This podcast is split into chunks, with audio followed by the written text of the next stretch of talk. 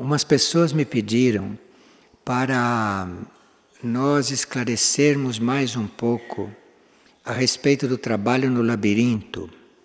E sempre que essas coisas ressoam, é bom a gente atender e responder, porque é uma oportunidade para nós ficarmos sabendo mais coisas a respeito do assunto. Então, falar sobre o labirinto parece uma coisa já muito conhecida.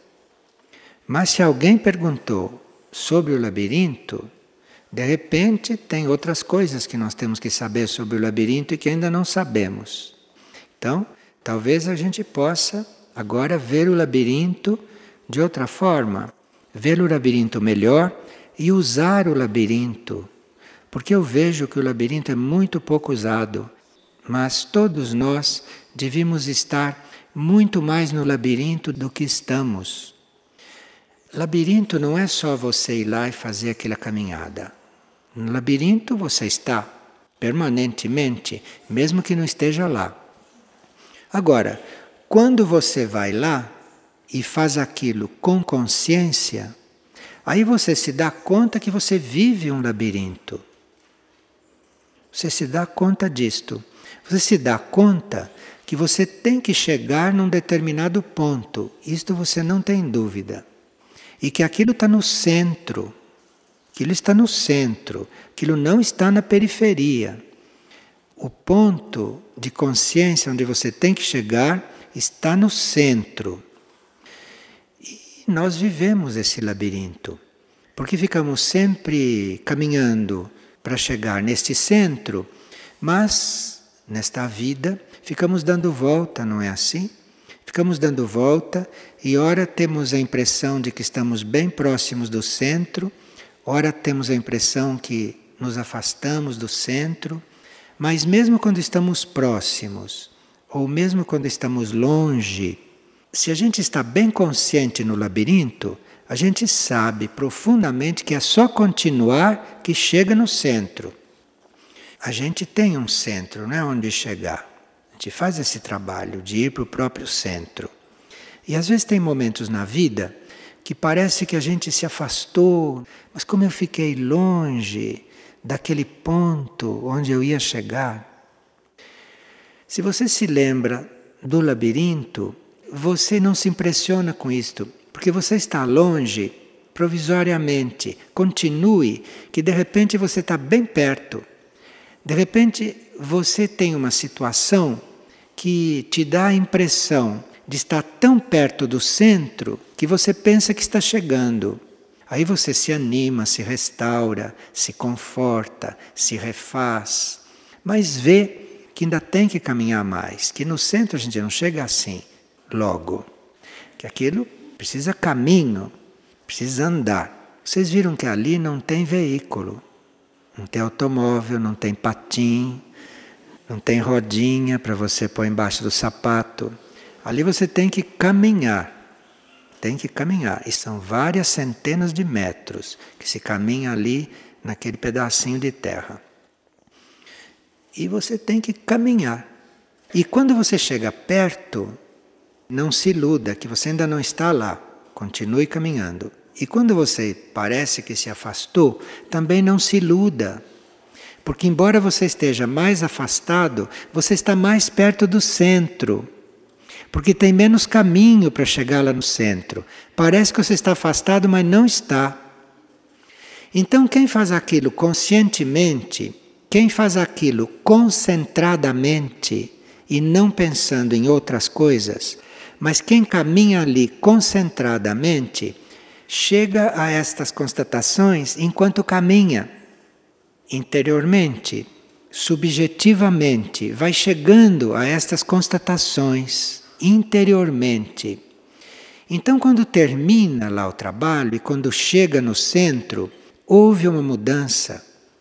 Porque a parte subjetiva da pessoa viveu ali um exercício, viveu ali uma ação que ela sabe muito bem que está acontecendo na vida dela.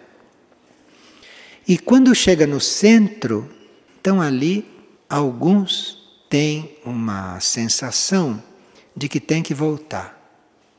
Tem que sair dali para voltar para a vida. E para continuar o labirinto da vida, né?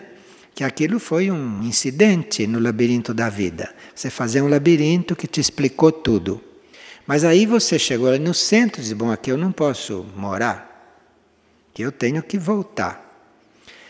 E pelo que se passou ali com você, você já vai entrar no caminho da vida diferente. Você vai entrar diferente no caminho da vida. Isto se você, quando chegou no centro, intimamente resolveu voltar. Se você intimamente pensou em sair dali e voltar para a vida, é isso que vai acontecer. Você vai levar aquela experiência para a vida. E vai caminhar na vida com muito mais esperança de chegar no centro. Porque você já chegou fisicamente no centro, no exercício. Então todo o teu ser já sabe que chega no centro. Que não tem perigo de não chegar no centro. Por mais distante que você vá, por mais voltas que você dê, por mais que você demore lá na periferia, você já sabe que chega no centro. Então você vai entrar no labirinto da vida de uma maneira diferente. Agora, outras pessoas chegam ali no centro e não reagem assim não. Tem outras pessoas que chegam ali no centro e nem pensam em voltar e nem como sair dali. Chegam ali no centro e se sentem internamente diante de uma opção. Isto não são todos, hein? Ficam ali no centro, depois de percorrer o labirinto, diante de uma opção. E aí emerge esta pergunta: eu vou continuar fazendo este caminho? Eu vou continuar neste tipo de caminho? Ou vou para o caminho cósmico? Isto acontece ali no centro com a pessoa. E ali no centro, a pessoa resolve se ela vai ficar no labirinto, como é o labirinto da vida, ou se ela vai fazer o caminho cósmico.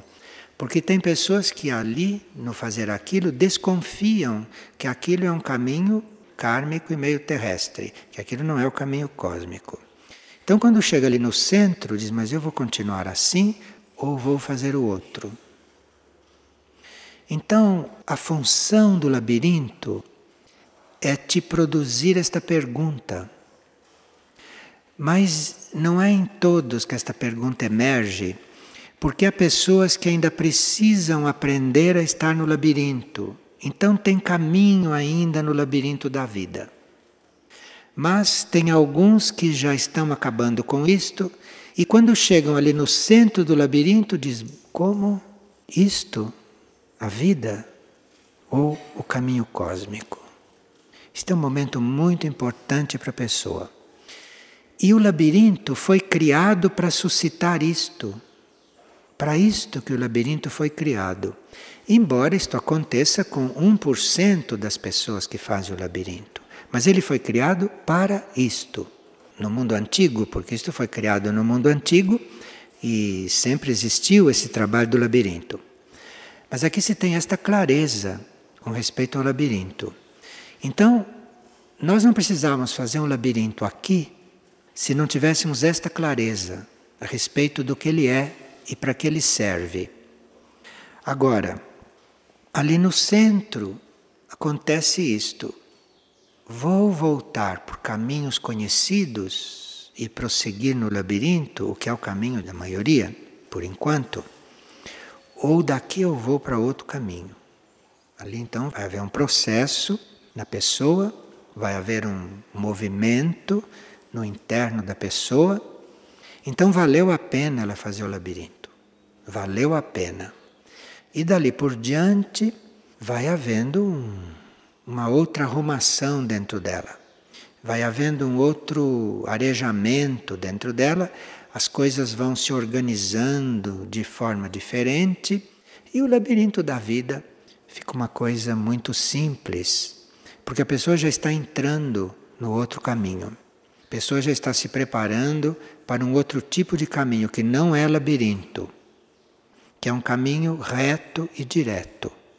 Diferença é esta: é que o caminhar terrestre esse caminho do labirinto é um caminho que dá voltas, que leva centenas de metros para você chegar no centro. O caminho cósmico é uma reta direta. E quanto mais elevado é o caminho cósmico, não é nem reta direta, já é uma coisa que você está lá. E o labirinto prepara para isto. O labirinto treina para isto, o labirinto inspira o ser interior para tudo isto.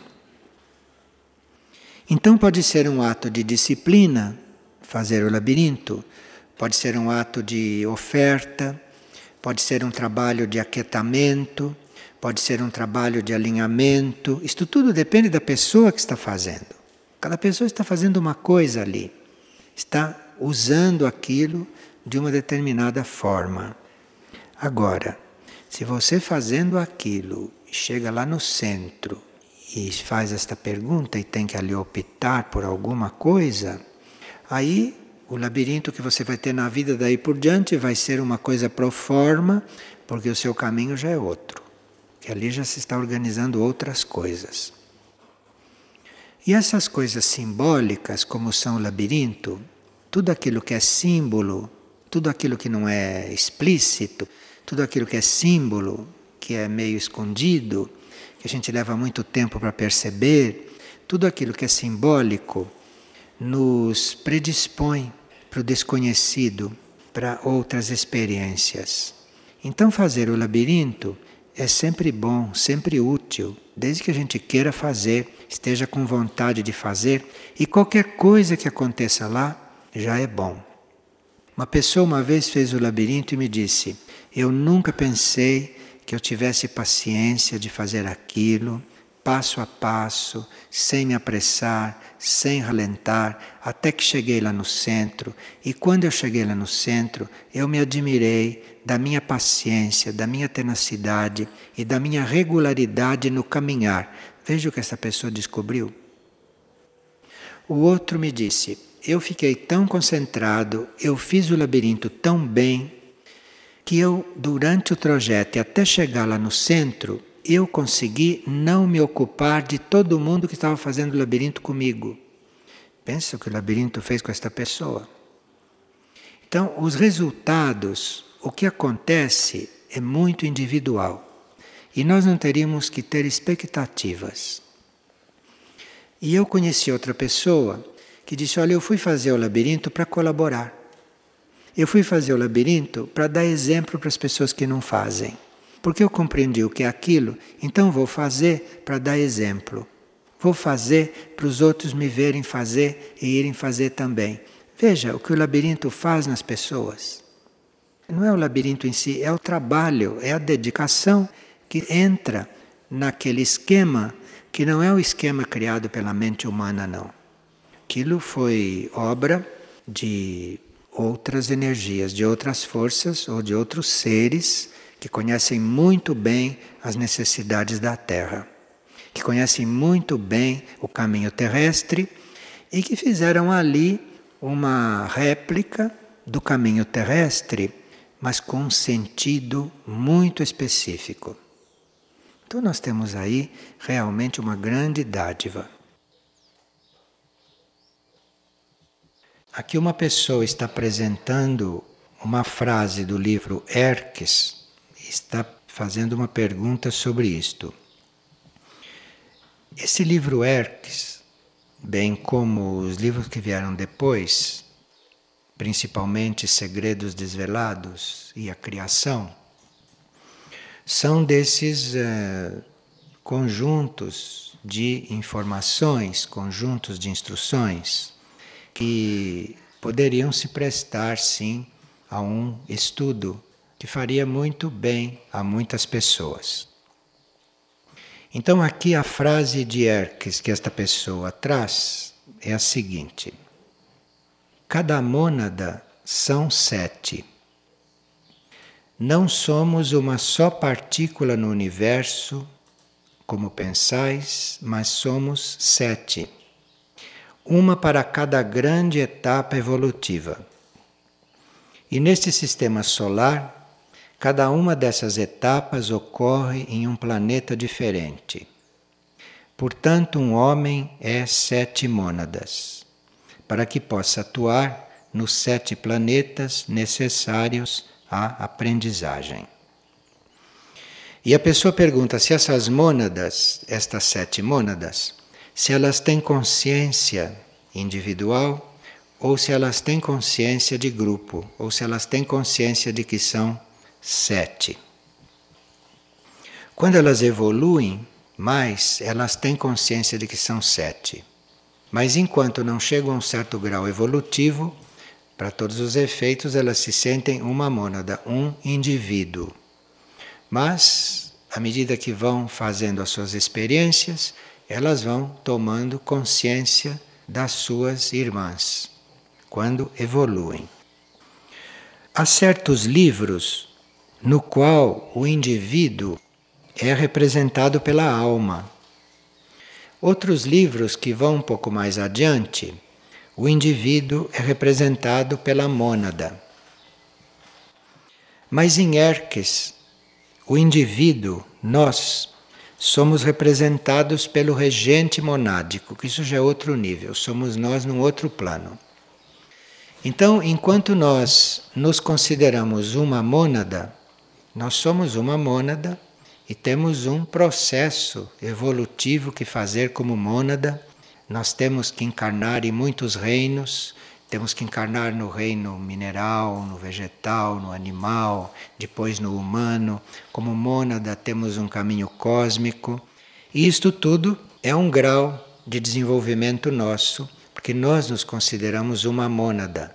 Então, para todos os efeitos, em todo este processo evolutivo, a mônada é o indivíduo. Mas quando esta mônada desenvolve, ela vai percebendo que há outras mônadas que fazem parte do mesmo indivíduo.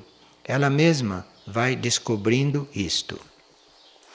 E o livro Erques está nos apresentando este outro nível. O livro Erques não está falando de alma, está falando do regente monádico, que é um núcleo nosso muito mais consciente do que o núcleo monádico, que está no nível divino, e este nosso núcleo, que é o regente, que é para isto que Erques nos prepara atualmente.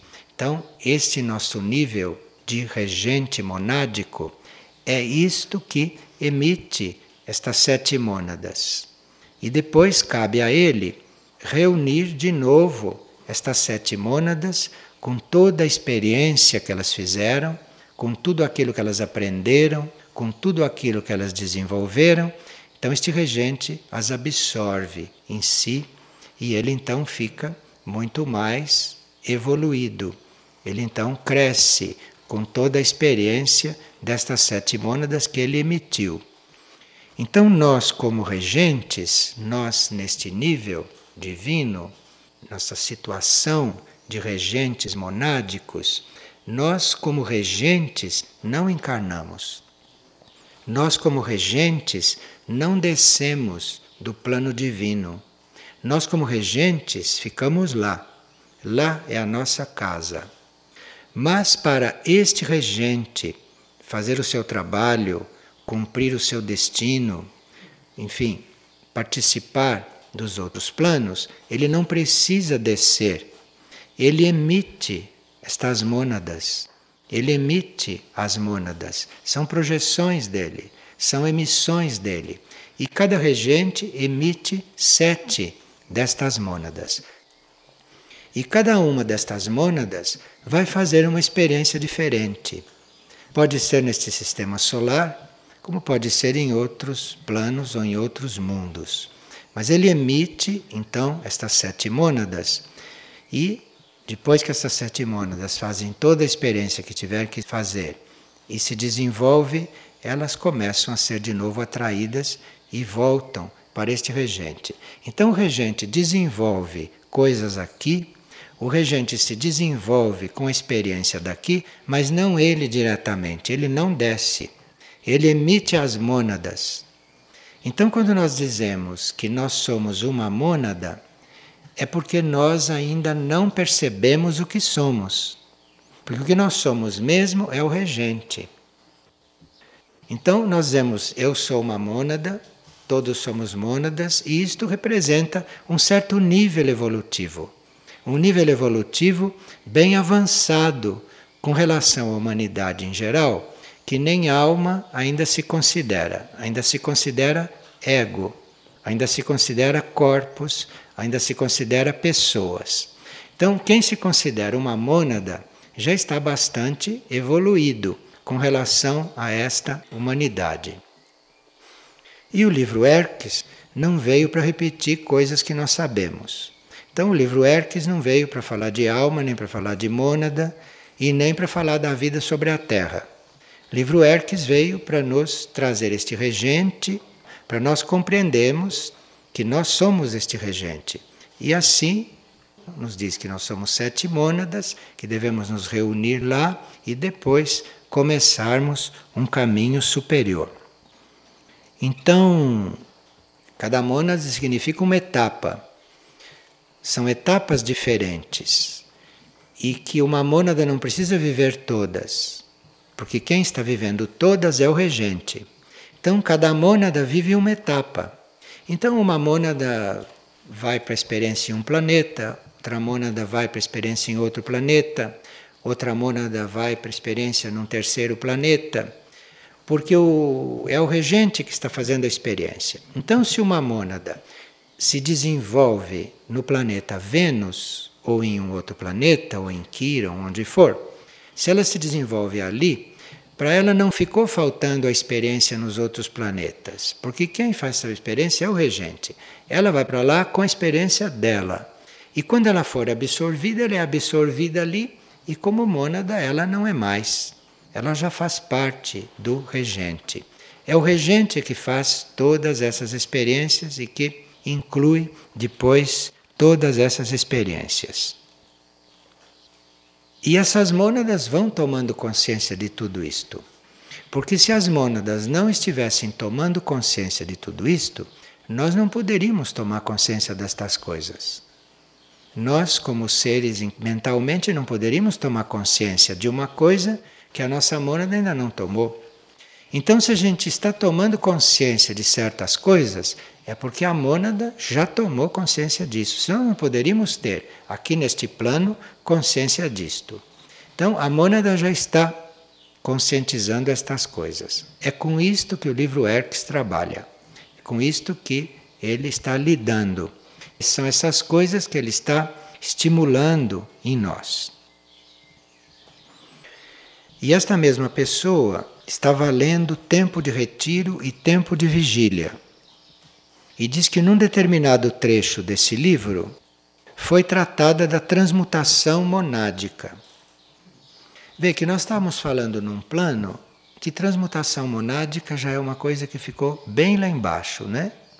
Nós estamos falando das mônadas que estão voltando para casa. Transmutação monádica é uma coisa que se dá aqui, onde as mônadas estão encarnadas.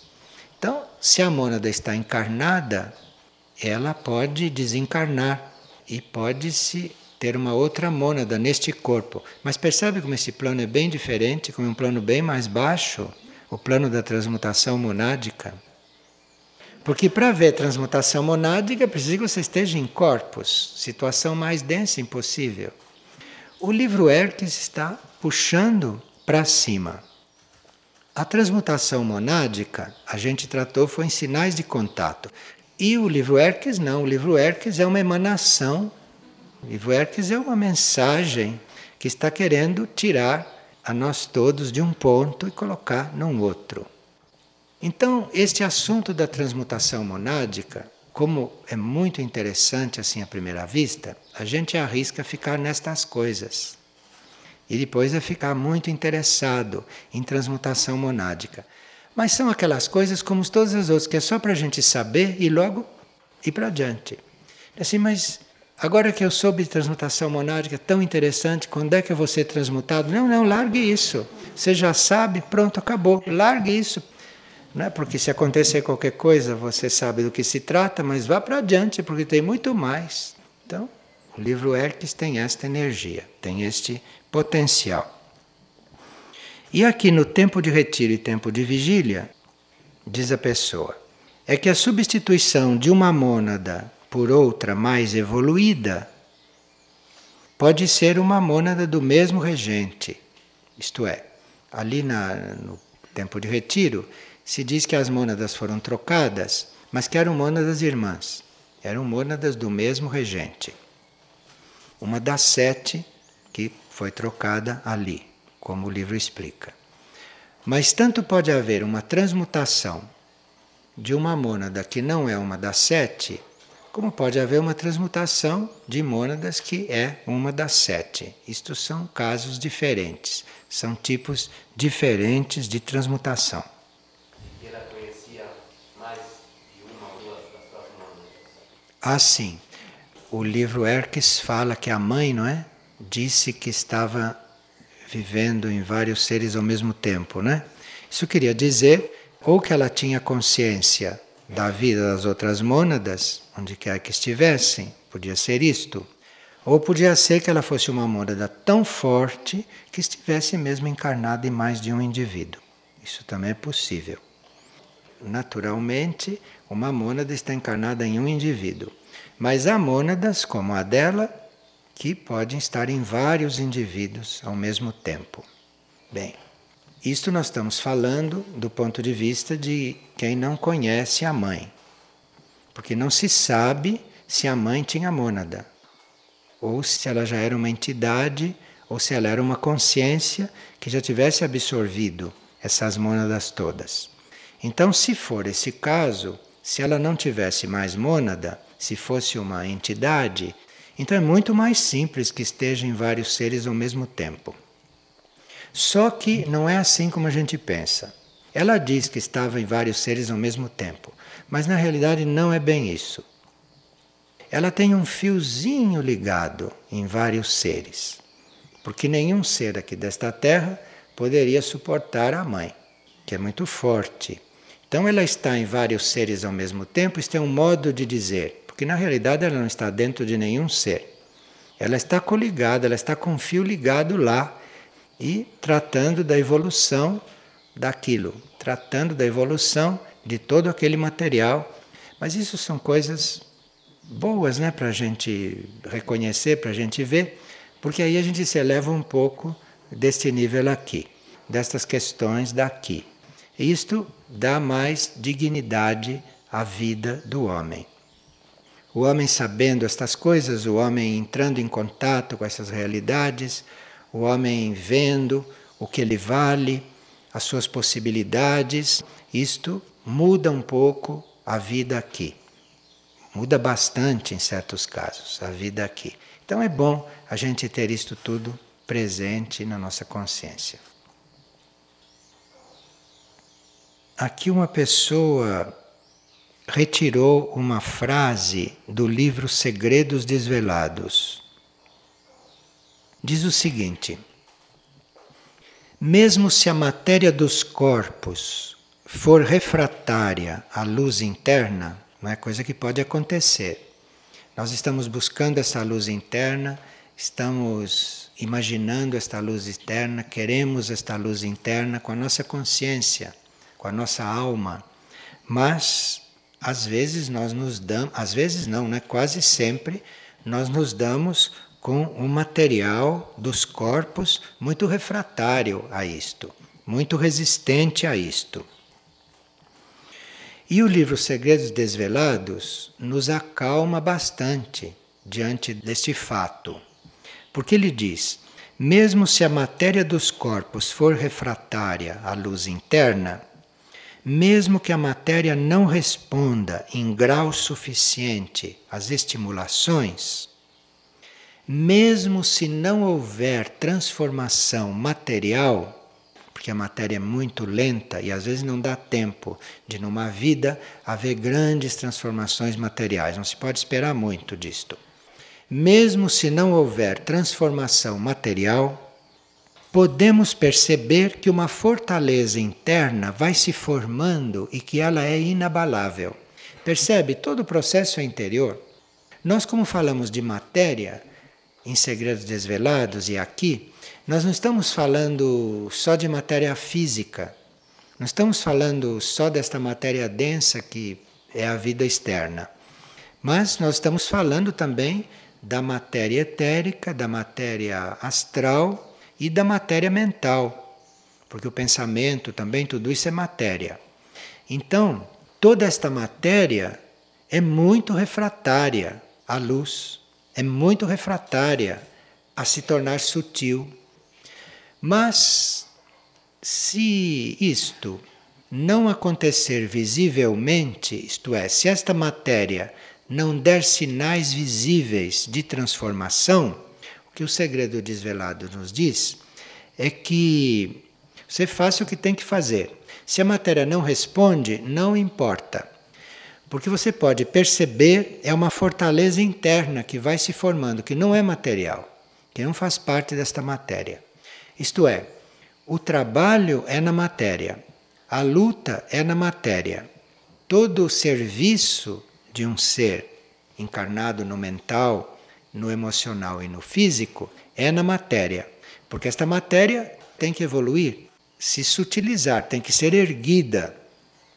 Mas é tão lenta que, mesmo que você não consiga perceber, mesmo que você não consiga detectar nenhum progresso nesse campo mental, emocional e etérico-físico, prossiga, porque o que está realmente sendo construído é interior. E aquilo que está sendo construído, segundo o livro, é inabalável. Inabalável. Agora, para que isto aconteça assim, é preciso que a gente não esteja trabalhando e se esforçando só em busca da transformação pessoal. Porque se for uma busca de transformação pessoal, você vai ficar transformando a matéria. Vai conseguir alguma transformação, claro, porque ela também se transforma. Você vai conseguir isto, mas não vai passar disto. Porque se você está buscando a sua transformação pessoal, isto é um ato de egoísmo diante deste castelo interior que está para ser construído e que não é baseado na sua transformação pessoal. Isto aqui é outra coisa, isto é outro nível, isto é outra vida, isto é outra evolução. Tem nada a ver com isto aqui tem nada a ver com a matéria.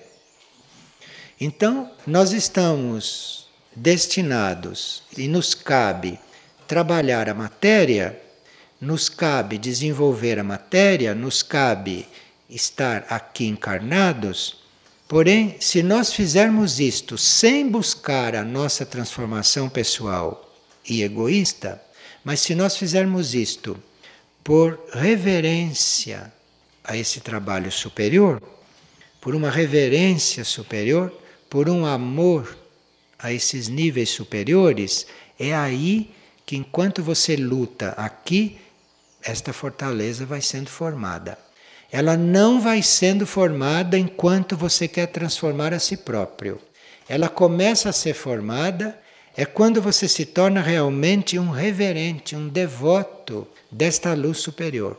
Quando você está fazendo tudo isto em devoção à luz superior, é muito diferente de você fazer as coisas, de você se esforçar em benefício próprio, pela própria transformação, pela própria evolução, pelo próprio progresso. Claro que quem faz as coisas pelo próprio progresso vai ter todo um processo que viver aí, vai passar por muitas crises, porque vai ver que não vale a pena. Mas ele tem que chegar lá por conta própria, ele tem que chegar lá por si. Agora, ele continua fazendo, mesmo que ele não veja sinal nenhum nele consciente, ele continua fazendo. Não por ele isto. Ele continua fazendo por amor, por devoção, porque é para ser feito. Ele está tão devoto desta evolução, ele está tão devoto deste processo geral, total, de todas as mônadas, ele está tão entregue a isto, é aí que esta fortaleza interior vai sendo construída. Então veja que tanto Hermes quanto os segredos desvelados nos põe num outro ponto, nos coloca em um outro ponto. Em um outro ponto de busca, em um outro ponto de vida. Coloca a nossa consciência em um outro ponto. E principalmente nos ajuda a nos libertar desta ilusão de toda a nossa vida consciente, de toda a nossa vida mental, emocional e etérica física, que tem que ser vivida, que deve ser vivida, porque tem um trabalho a ser feito nesta matéria, mas não fique muito preso aí, apegado a este nobre trabalho de erguer a matéria, porque o trabalho é outro. E você vai, sim, fazendo outro trabalho e o outro trabalho vai acontecendo no seu interior, mas se você não estiver lidando com a matéria em função do teu progresso. Veja que isso é uma coisa muito perigosa, porque 99,9% da humanidade não vai encontrar estímulo nenhum de fazer uma coisa se não é para o progresso dela. Então, isto é uma coisa que não se fala, não se diz, porque as pessoas precisam de outra coisa. As pessoas precisam saber é que elas vão para o céu, é que elas vão para o nirvana, é que elas vão ser grandes almas, isso é que elas precisam saber. Até que elas por si cheguem a esta constatação, até que elas por si encontrem estas coisas. Quando eu digo aquelas por si, não estou dizendo como mente, estou dizendo como almas. As almas têm que chegar nestas coisas. E quando as almas estão chegando nestas coisas, aí é bom, é positivo, é útil que aqui fora a gente ouça estas coisas. Porque a alma já está fazendo. Então não estamos dizendo nenhuma novidade, mas estamos apenas preparando o ser externo para as crises, para o desenvolvimento que a alma está fazendo. Então não se pode transmitir uma coisa destas se a alma do indivíduo não está fazendo isto conscientemente. Nós podemos transmitir isto quando a alma está fazendo, a alma está vivendo, a alma está lá no nível dela trabalhando nisto. E o que você diz aqui não é nenhuma novidade para a alma, é novidade para a mente. Que se a mente souber, se a mente captar, já não vai criar tanto obstáculo para o trabalho da alma. Então, no caminho espiritual, quando vocês percebem que estão sendo trabalhados, não esperem com isto terem satisfações egóicas, terem satisfações pessoais. Não esperem com isto o que o vulgo, o público, chama de felicidade pessoal. Estas coisas não se misturam e não tem nada a ver com isto. Quando você percebe que está sendo trabalhado, você se deixa trabalhar e se ponha lá em cima. Porque aí aquele trabalho vai ser bom, esse trabalho vai contribuir para a construção desta fortaleza interior. Então, trata-se de estar no trabalho, mas está lá em cima. E não está fazendo este trabalho por si, e nem está trabalhando aqui e se esforçando aqui pelo próprio progresso é neste nível que Segredo Desvelado trabalha. Mas, a propósito de Erques, não se podia deixar de fazer essas conexões, porque são duas coisas muito unidas. E que um livro completa o outro, um livro explica o outro, e um livro ajuda o outro a ir desenvolvendo dentro de nós certas coisas.